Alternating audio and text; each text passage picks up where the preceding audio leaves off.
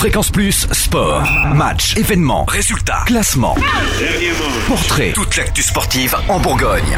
Bonjour Totem, bonjour à tous. Focus sur le derby bourguignon qui a opposé au Cerro DFCO vendredi dernier et qui s'est soldé par un nul 2-2. Les hommes d'Olivier Dalloglio ont perdu leur gardien de but, Benjamin Lecomte, sur blessure. Souffrant d'une entorse à la cheville, il ne rejouera pas avant au moins trois semaines. La 28e journée de Ligue 2 se jouera néanmoins à Gaston Gérard vendredi dès 20h face au Havre.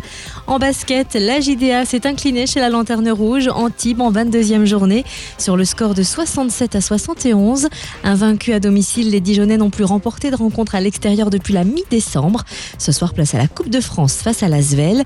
Coup d'envoi du match à 20h au Palais des Sports Jean-Michel Geoffroy à Dijon.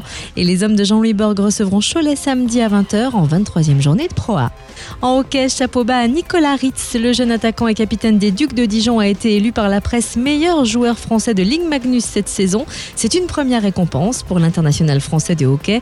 Meilleur pointeur des Ducs, il est le seul Dijonais à avoir passé la barre des 30 points marqués lors des 26 matchs de championnat. Ce soir et demain, les hockeyeurs dijonnais jouent les demi-finales des playoffs face à Briançon. Et puis en hand, la dernière victoire du Dijon Bourgogne Handball remonte à la mi-novembre. Le DBHB malheureusement n'a pas réussi à donner le clap de fin à cette mauvaise série face à Nantes samedi dernier. Les Dijonnais se sont inclinés 34 à 26, autant dire que le maintien relève désormais de la haute voltige. Les handballeurs dijonnais recevront Dunkerque jeudi au Palais des Sports Jean-Michel Geoffroy à 20h30 pour le compte de la 18e journée.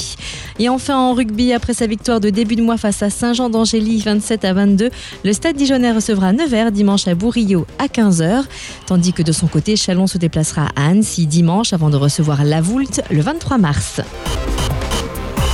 Fréquence Plus Sport, retour sur les temps forts en Bourgogne.